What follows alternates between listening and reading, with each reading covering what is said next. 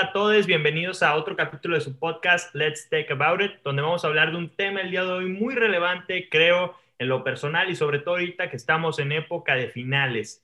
El día de hoy tenemos un invitado muy especial, yo creo que es una persona que muchos, muchos, muchos, muchos de ustedes van a conocer. Eh, su nombre es Juan Villarreal, él es bien conocido por siempre querer extenderle la mano a quien la necesite en el momento que lo necesite y creo que no me dejarán mentir, es un ícono de grupos estudiantiles aquí dentro del campus Monterrey, es recién Exatec de la carrera de Ingeniero de Negocios y Tecnologías de Información. Juanito, es un gusto tenerte aquí con nosotros. Hola, hola, mucho gusto aquí. También bien feliz de estar en este podcast. Qué emoción. Pues muchas gracias por aceptar la invitación, Juanito. Y pues bueno, el tema del que vamos a platicar el día de hoy es sobre cómo manejar los burnouts y más en esta temporada de finales y como todas estas personas que siempre nos gusta estar en el tech, siempre tenemos muchas cosas que podemos hacer y por realizar, pues a veces es un poquito complicado poder manejar todo y tener todo bajo control, ¿no? Entonces, primero, Juan, ¿cómo definirías tú un burnout? O sea, tú, Juan Villarreal, cuando escuchas la palabra burnout, ¿qué se viene a tu cabeza? Uf, bueno, pues primero que nada, como que mucha, mucho trabajo acumulado, como que muchas cosas que tienes en la cabeza que no te dejan como que pues hacer lo que te gusta hacer, no te dejan concentrarte 100%, entonces es un acumulo de muchas cosas que no puedes controlar tan fácilmente. Para mí eso es un burnout. Ok, ok, perfecto, Juan. Y ya que nos defines un poquito qué es un burnout, eh, ¿cómo haces tú, Juan, para organizarte en tu día a día y a lo mejor prevenir esos burnouts, ¿no? Eh, ¿Cuál es el orden que tú sigues o cómo tratas de estructurar tus actividades durante el día? Bueno, pues primero que nada, creo que lo primero que hago siempre cuando estoy sintiendo como que el burnout está llegándome es tomarme unos minutos para respirar, tranquilizarme y decir, a ver, Juan, o sea, sí, a lo mejor tienes muchas cosas, pero pues si te quedas con ese pensamiento, con ese burnout de que estoy en un estrés intenso, pues no va a suceder absolutamente nada. Entonces creo que lo primero que yo hago pues es organizar mis tiempos, priorizar las actividades que tengo, enfocarme un poquito más como que qué es lo que necesito tener pues más cerca, ¿no? Y ya pues tener un horario suficientemente como que bien estructurado para poder sobrevivir al día a día. La herramienta que yo siempre uso y que siempre presumo a todos mis amigos es Google Calendar. Entonces, literal, el simple hecho de anotar de que incluso de que la comida me ayuda bastante como para de que ya no tener ese burnout o ese pensamiento de que ya va a empezar este burnout, entonces pues ahí le sigo, ¿no? Más que nada. Claro, no, el Google Calendar y las 26 mil alarmas durante todo el día, pero son súper útiles, ¿no? Eso es siempre, no falla. y Juanito, ¿cómo le haces ya que nos comentas con eso del Google Calendar, del Google Calendar, perdón, y que tienes todo súper bien estructurado y planeado? ¿Cómo le haces para no procrastinar y no mandar como tus pendientes, esos que a lo mejor ya tienes súper bien pautados y señalados? ¿Cómo le haces para no perderte durante esos tiempos en el día, ¿no? ¿Cómo haces para así seguirlo bien, rigurosamente? Claro, pues mira, la verdad es que yo uso muchas maneras como que poder así concentrarme 100% y no caer en esto que es literal pasar todo hasta el último. Creo que es muy importante, como te decía ahorita, es literal poner las actividades que son primero, que son primordiales para mí, ¿no? Porque pues normalmente el procrastinar viene de la parte en la que hay, me faltan tres días para terminarlo, para entregarlo, para hacerlo, pues lo puedo dejar para el último, mejor me pongo a ver una serie, etcétera. Entonces, pues como que no ayuda mucho, ¿verdad? Entonces, lo que yo hago es, pues, al momento de que yo estoy literal eh, pues dando las actividades más importantes que se requieren pues más rápido, que se necesitan al siguiente día, pues literal lo pongo en una listita de que, ok, esto es lo que voy a hacer primero, esta es la actividad, esta tarea la tengo que entregar, etcétera, o me va a tomar incluso más tiempo y eso me ayuda muchísimo como que para tener mi mente un poco más ágil, ¿no? De que, oye, Juan, pues sabes que, o sea, tienes que entregarlo muy pronto o es algo que te va a tomar tiempo, pues sigue. Otra de las cosas que también utilizo y que la verdad yo sé que a lo mejor algunos sí usan este tipo de actividades o cosas para motivarse un poquito es premiarme a mí mismo, ¿no? De que, ok, si terminas esta tarea, a lo mejor te vas a comer de que papitas, un chocolatito chiquito, vas a poder bajar, a escuchar un poquito de música, relajarte. Y pues sí, ¿no? O sea, la verdad es que somos personas que literal no podemos estar ocho horas en una computadora o ocho horas de que escribiendo algo o anotando algo. Entonces, pues poco a poco, ¿no? De que, ok, voy a tomar una hora y luego ya después voy a tomarme 15 minutos de, pues, ir al baño, escuchar música, este, pues, bajar incluso hasta platicar con la familia, ¿no? Esas son como que las maneras que hago para, pues, no caer en la procrastinación. Perfecto, Juan, ¿no? Y yo creo que son súper buenas, porque también el darnos a nosotros pequeñas recompensas durante el día nos motiva y nos llena de ganas como de ir palomeando todos esos pendientes, ¿no? Eh, y Juanito, ok, ya nos comentaste cuáles son las técnicas que usas como para no procrastinar y prevenir eh, el acumulamiento de todos estos pendientes. Sin embargo, ¿tú logras como persona diferenciar el momento cuando ya estás entrando en un burnout? ¿O la verdad es de la nada, ya cuando te pegue, ya estás en el burnout, dices, ching, ya entré, ¿no? Eh, no sé si tengas como alguna manera tú como decir, ¿sabes qué? Ya estoy entrando en burnout, lo voy a tratar de prevenir, de detener, o la verdad es que ya hasta que te pega te das cuenta de que, ching, ya llegué, ¿no? Ya estoy aquí. Claro, creo que muy al principio cuando me empezaron a dar los burnouts, sí esperaba que me diera el burnout, pero la verdad es que no me, no me sentía a gusto conmigo mismo, ¿no? Porque pues a final de cuentas cuando ya estás en el burnout, te sientes fastidiado, cansado, ya no quieres hacer nada, entonces un poquito después de cuando ya logré identificar cuándo se estaba acercando el burnout, que empezaba normalmente con mucho estrés y después del estrés llegaban todas las ideas de que es que te falta esto, te falta esto y ya literal te estaba con, comiendo la cabeza todos los pendientes que tenías, ahí es cuando yo dije que, ¿sabes qué? creo que en el momento en el que yo esté sintiendo ese estrés y ese pánico de terminar las cosas de tantos pendientes que tengo, pues ya ahí es donde identifico, ¿no? El burnout. Entonces ahorita sí lo identifico, trato de calmarme con todo lo que les dije ahorita, las técnicas que yo uso, este, y tomarme un tiempecito para ver, Juan, tranquilo, no pasa nada, esto es normal, pero pues a final de cuentas tenemos que seguir haciendo lo que nos piden, ¿no? Pues a final de cuentas somos personas que nos encanta todo, estar ahí súper ocupados 24/7 entonces, pues también así como que decir, ah, ya no voy a hacer nada, pues tampoco ayuda, ¿verdad? Pero pues ayuda bastante como identificar para poder calmarte y poder seguir con tu día a día. Claro, claro, perfecto, Juan. No, muchísimas gracias. Creo, creo que son técnicas que nos sirven a, a todos muchísimo. Eh, y Juanito, ya nos platicaste un poquito que de repente te das un tiempo para comerte un chocolatito y así, pues es, es una pregunta más personal, porque yo también de repente bajo por un snack y no digo pequeño, porque pues bueno, de repente sí como que me gana la mano, pero, eh, ¿qué comida? Y yo te platico después de qué comida, a qué comida recurro yo. Eh, ¿Cuál es tu snack así que te motiva, que te da ganas de seguir adelante, no? Híjole, me lo pones difícil porque creo que soy una persona que le gusta mucho andar con los snacks, ¿no? Pero creo que principalmente es algo así como o palomitas o papitas, porque siento que hasta incluso el simple hecho de escuchar el el crunch, o sea, sé que suena súper raro, pero escuchar el crunch, hasta eso me relaja, ¿sabes? Entonces, creo que por eso mismo es como de que, ok, tengo ahí algo y sobre todo, pues, aparte del snack, creo que agua o líquido, o sea, creo que eso serían mi, combo favorito, las papitas y el líquido. Ok, ok. Ahora, déjame platicarte un poquito de cuál es mi snack, mi, mi go-to. Yo, al, bueno, yo soy fan del chocolate. Entonces, de la nada, eh, durante pandemia, como que comenzaba a bajar por chocolatitos, de que por, de los sneakers chiquititos, de los sneakers chiquititos, pero a la nada en la cara me empezaron a salir un, muchísimos granitos, muchísimos granitos del chocolate, el chocolate, Entonces dije, chin, ¿qué puedo hacer? Por un lado no quiero dejar el chocolate, por otro lado eh, no quiero destrozarme la cara, ¿qué voy a hacer? Entonces descubrí, y esto es tip para, para todos y a quien le gusta el chocolate, eh, eh, venden los chocolates, los Turín, que no tienen azúcar y son más eh, cacao, al parecer, digo, porque ya sabes, hoy en día la comida ya no sabes en realidad qué tiene y qué no.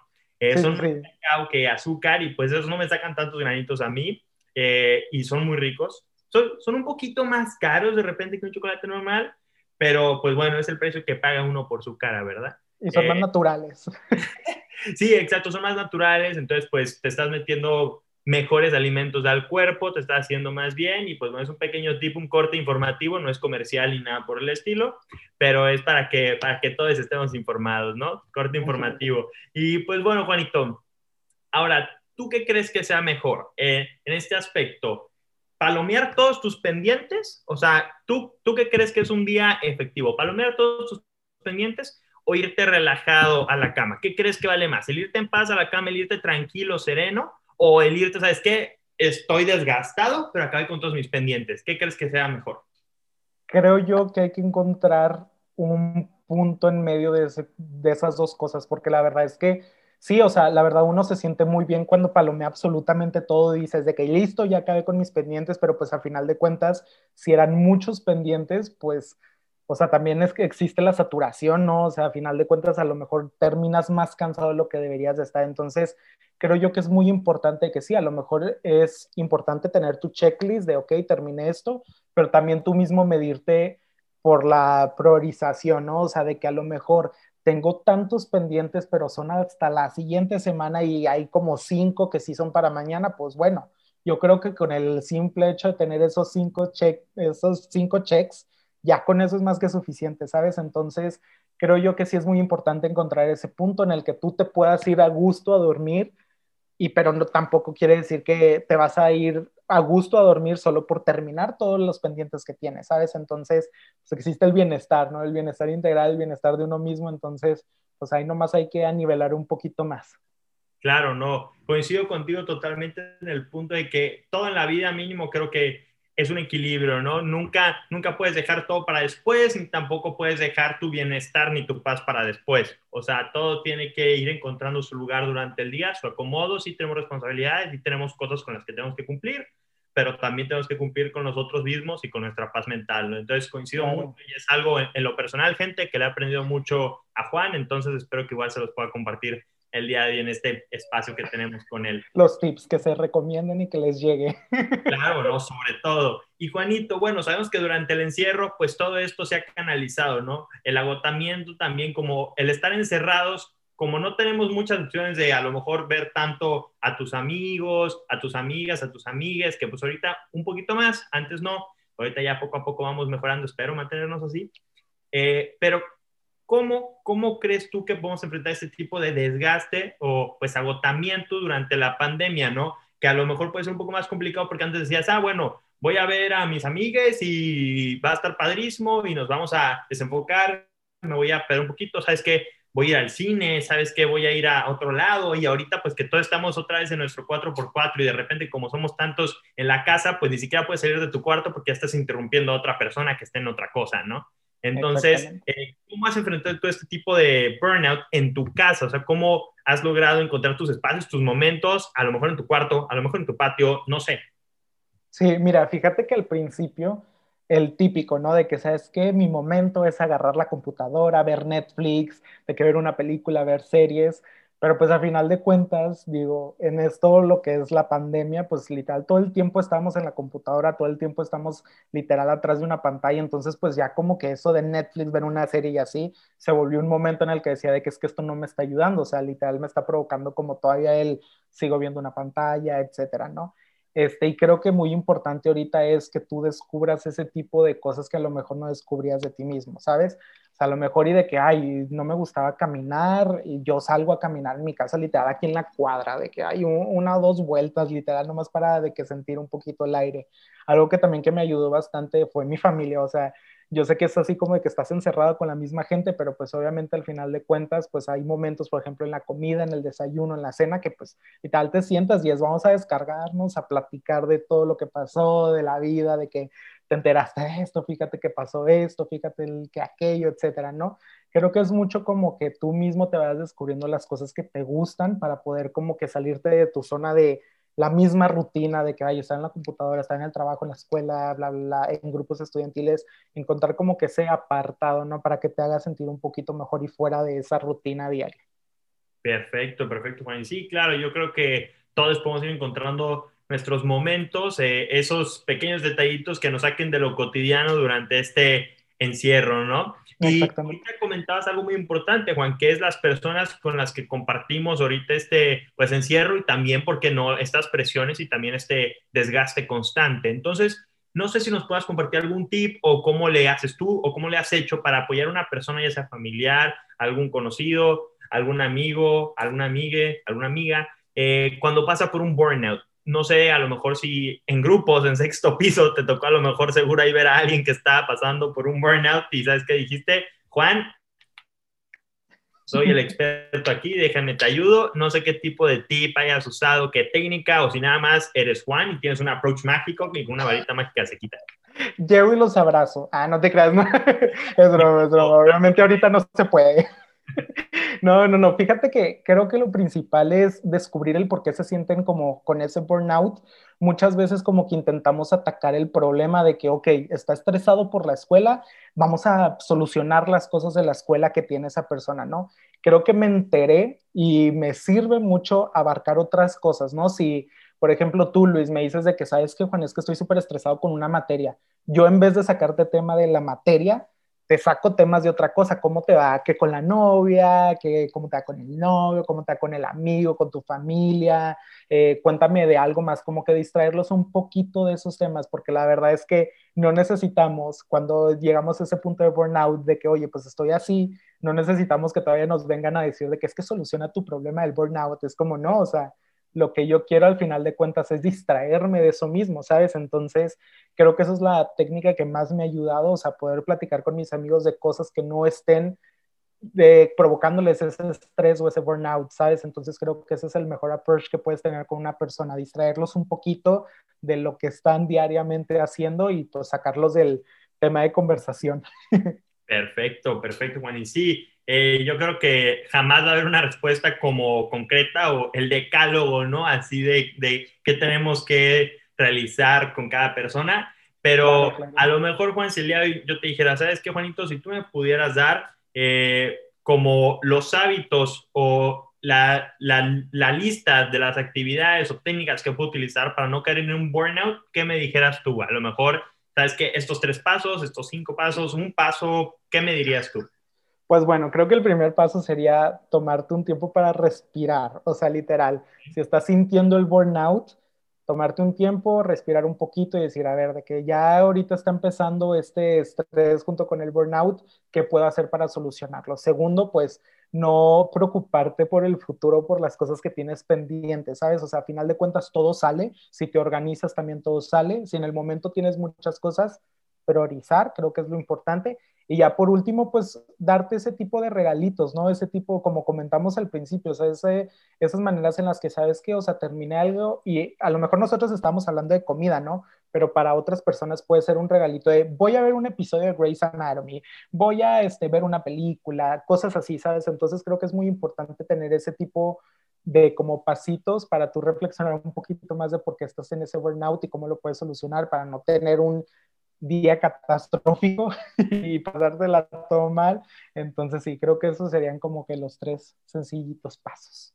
Perfecto, Juan. Mira, yo ya los apunté y yo creo que todas las personas que nos están escuchando están igual mira, apuntando. Pero, sí.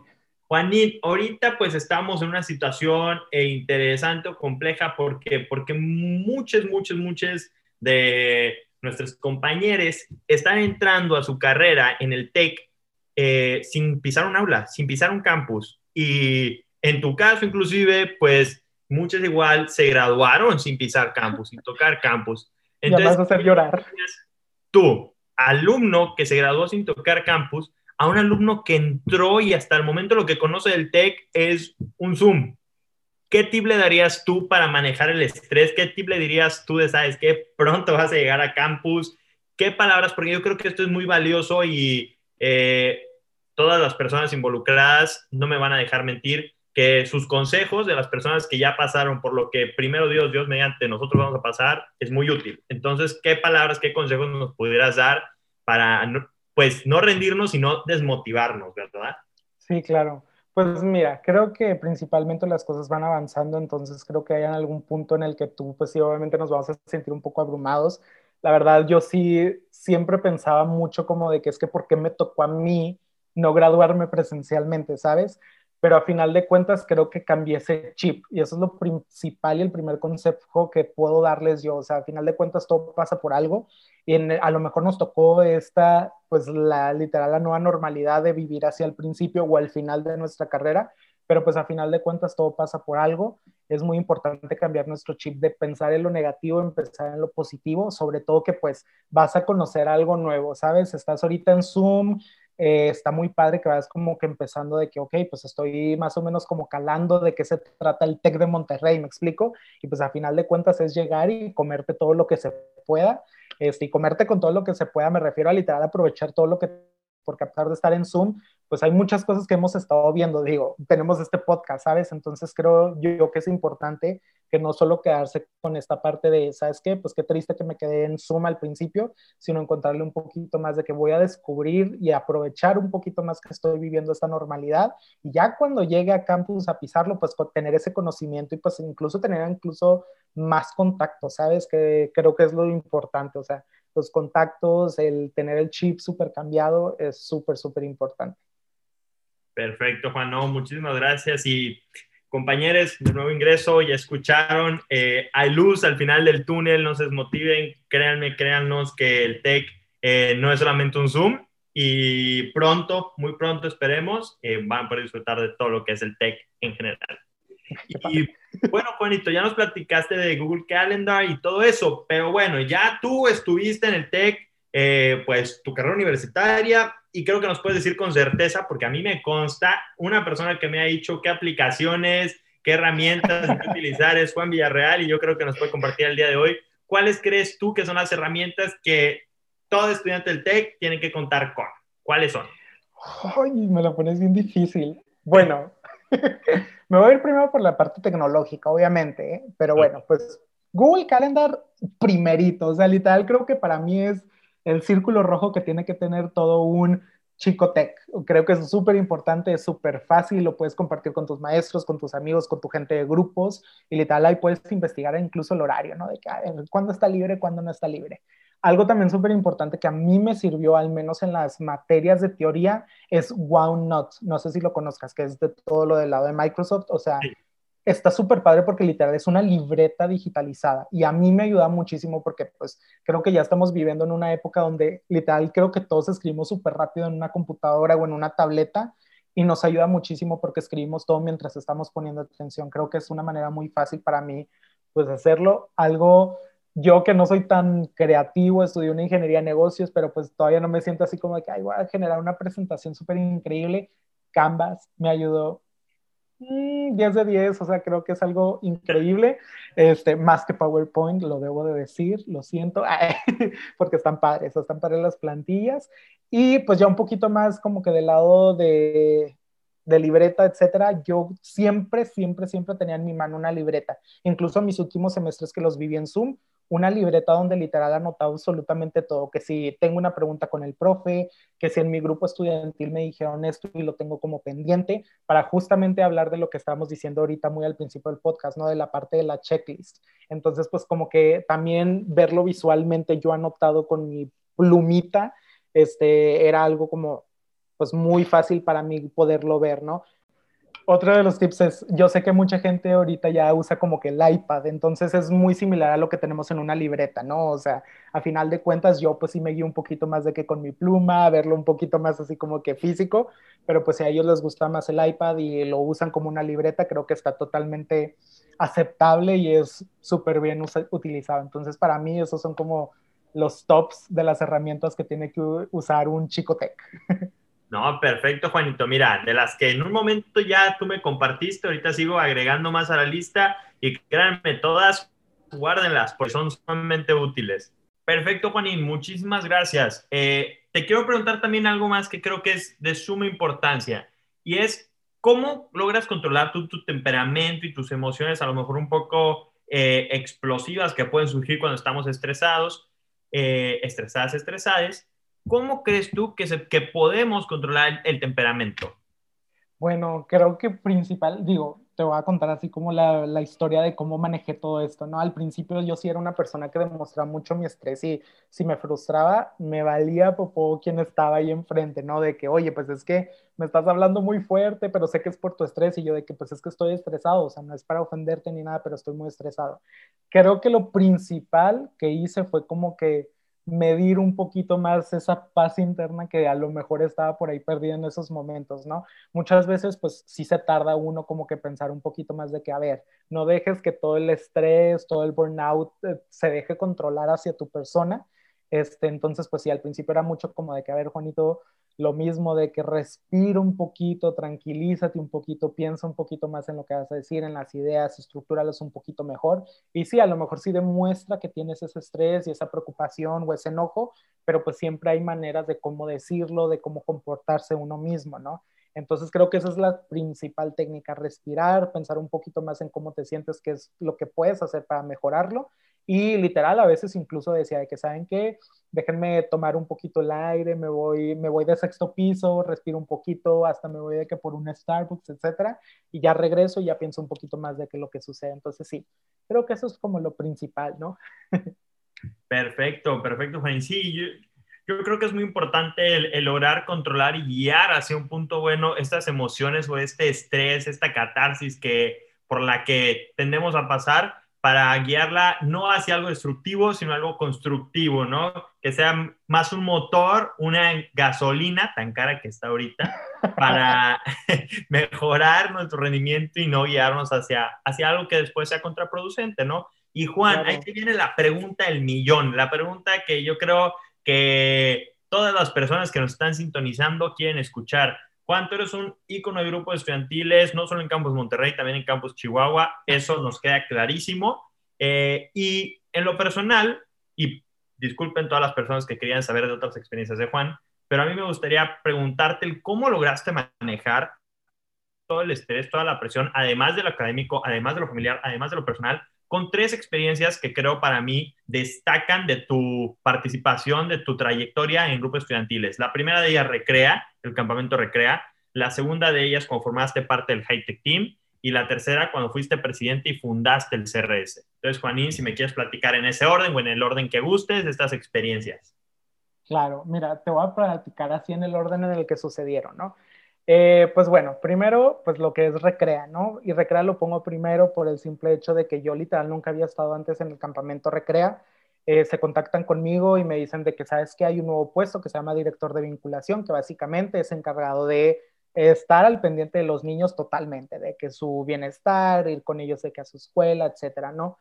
Yo al principio creo que el simple hecho de que me tomaran en cuenta para yo tener como el control del bienestar antes, durante y después del evento de los niños, pues creo que fue algo muy pues motivador para mí, o sea, fue como que un motor que hizo de que Juan, ¿sabes qué? Sí, te la, a lo mejor va a estar bien difícil, va a estar bien complicado, no vas a tener tiempo, pero pues es algo que te gusta. Entonces, creo que de esa experiencia, de lo que es el campamento Recrea, me llevo mucho porque si haces la cosa, las cosas con el corazón, si te gusta lo que estás haciendo, creo que todo esto del estrés y el burnout viene siendo como en otra página, ¿no? Viene siendo como ese extra en el que pues te controlas un poquito más con respecto a toda la parte de organizarte, de manejar un poquito mejor a tus este, coordinadores de la dirección de vinculación, etcétera. Entonces, pues principalmente creo que en el campamento recrea fue un poco más el hecho de me gusta lo que estoy haciendo, me gusta el objetivo del grupo estudiantil, que en este caso era el campamento, me gusta estar con los niños, pues hay manera de organizarme, ¿no? Obviamente en ese momento creo que estaba justo a la mitad de mi carrera en donde literal empezamos a ver materias súper importantes y pues yo también quería como que enfocarme mucho, ¿no? En esta parte de lo que es el académico, pero pues a final de cuentas, literal, haciendo mi horario, definiéndome metas, lograr literal, decía de que Juan, ¿sabes qué? Vas a estudiar de 7 de la noche a 12 de la noche, así de que bien full a todo lo que es tu escuela y ya lo que es el campamento recreal lo verás en tus juntas, lo verás en tus tiempos libres, etcétera, ¿no? Entonces, pues sí, creo que de esa experiencia es lo que más como que me entra del campamento recreal. Ahora viene lo que es high tech, Hightech también es un proyecto que yo participé literal desde el primer semestre. O sea, pues obviamente te hacen ir a Hightech. Yo fui bien feliz, contento. Al siguiente año me invitaron de staff, etcétera. Entonces fui creciendo un poquito, ¿no? Poco a poco. Y creo que Hightech es uno de los proyectos que hay muchos otros proyectos que también requieren bastante tiempo. O sea, era un año de organización para generar el evento Hightech. Y creo que algo muy importante era también pedir ayuda con los directores, que creo que esa es otra de las cosas que yo me llevo mucho de lo que es Hightech pedir ayuda con otros directores, este, pues que me den un poquito más de consejos, que me ayuden en ciertas cosas, porque era mucho de estar literal en vinculación con otras personas, ¿no? Y también sobre todo, pues a mí me tocó la parte del el primer high-tech este, en, en, línea, entonces pues también era como transformar todo lo que era high-tech y pues necesitamos la ayuda de muchas personas y creo yo que aquí agarré a mis cordis literal para que me ayudaran en todo lo que se pudiera y eso me ayudó bastante como no caer en este burnout o en este estrés, ¿no? O sea, también lo hacía mucho por el amor y todo, sí me estresaba, sí llegaba en un punto en el que, Juan, ¿qué estás haciendo? Te vas a estresar de más. Pero pues obviamente mis cordis, incluso los capis de color que te tocó a ti, Luis Germán, ser capi de color, ustedes me ayudaban y me decían de que Juan, es que sabes qué, vamos a hacer esto, vamos a ingeniárnoslas acá, y era algo que yo también aprendí mucho, nunca era esa persona de que, ay, voy a pedir ayuda, esta vez sí fui un poquito más como de que, sabes qué, hay ciertas cosas que estas personas me pueden ayudar, ¿no? Entonces también por eso como que no caí tanto en ese burnout. Y pues ya lo que es este, la dirección del CRS, el fundador, así, mi proyecto bebé hermoso, pues creo que principalmente fue el hecho de identificar qué era lo que necesitaban los grupos, ¿no? Que creo que esa fue la parte en la que me tuve que organizar completamente, porque cuando haces un consejo, cuando haces incluso un grupo estudiantil, lo más difícil es definir los objetivos y el poder organizarte para definir esos objetivos, no salen de un día para otro, ¿no? Entonces, creo que ahí fue la parte en la que me ayudó bastante como que a sobresalir y poder encontrar ese, pues balance, ¿no? De que familia, escuela, grupos, en el que dije, ¿sabes qué? Me voy a organizar desde dos, dos meses antes de agosto, que iba a empezar la gestión del CRS, a definir objetivos, platicar con las personas qué es lo que se necesita, cómo puedes llegar a hacer un consejo que en verdad sea útil para los directores de responsabilidad social, etcétera. Entonces, sí, creo que todo se basa, si lo pongo en orden, así es como que te gustan las cosas que estás haciendo, eso literal creo que te va a ayudar bastante con toda la parte de la organización eh, también pedir ayuda a los demás, eso es algo muy importante que te ayuda también como que a delegar y a poder soltar un poquito lo que estás haciendo. Y pues no sé cómo ponerlo en palabras así tan definidas, pero sí como que asegurarte las cosas que estás haciendo, haciendo de tiempo antes para poder hacer lo mejor que se pueda, ¿no? Entonces sí. Me extendí mucho, una disculpa, me apasiona. No, no, no, al contrario, digo, creo que en, lo personal me ha tocado escuchar estas tres historias varias veces, pero yo creo que nunca me canso de escucharlas, siempre motivan a querer ir por más, ¿no? Y ver, que, ver que sí se puede. Y Juan, última pregunta, y yo creo que esto otra vez va para eh, todos nuestros compañeros de, de los primeros semestres y también, ¿por qué no?, los que ya estamos en semestres más avanzados Muchas veces el TEC, bien sabemos, académicamente es demandante, académicamente es desgastante, a veces, y también digo, a veces, en veces, a veces, muy veces, pero bueno, el punto es que nosotros escogimos esta vida, casi todos. Entonces, eh, ¿qué consejo nos das tú para que muchas veces sí se nos antoja participar en cosas extracurriculares, en grupos estudiantiles, en deportes, en arte y cultura, eh, pero muchas veces no nos dan los tiempos o creemos que no nos van a dar los tiempos o creemos que nos van a caer estos burnouts muy seguido. Eh, ¿Qué palabras o qué consejo les podrías dar tú a esas personas que están como con ese miedito de, ¿sabes qué? Me aviento, no me aviento, me voy por esa coordinación, me voy por esa dirección, aplico, no aplico, me va a quitar mucho tiempo, no me va a quitar mucho tiempo, voy a poder, no voy a poder. Juanito, ¿qué les podemos decir? Híjole, pues mira, creo que los primeros semestres siempre son un par de aguas bien cañones para que tú definas cómo va a ser tu vida estudiantil durante toda la carrera, la verdad. Algo sí que a mí me gusta mucho y creo que a ti te tocó escucharme varias veces decir este tipo de cosas es que expriman lo mejor que se puedan estas experiencias, porque sí, como dices, la verdad es que sí son súper demandantes en toda la parte académica y creo que es una ventaja muy grande porque te hace un poquito más como que incluso hasta tú mismo te organizas mejor, ¿no? El simple hecho de que tengas esa presión por parte de la escuela.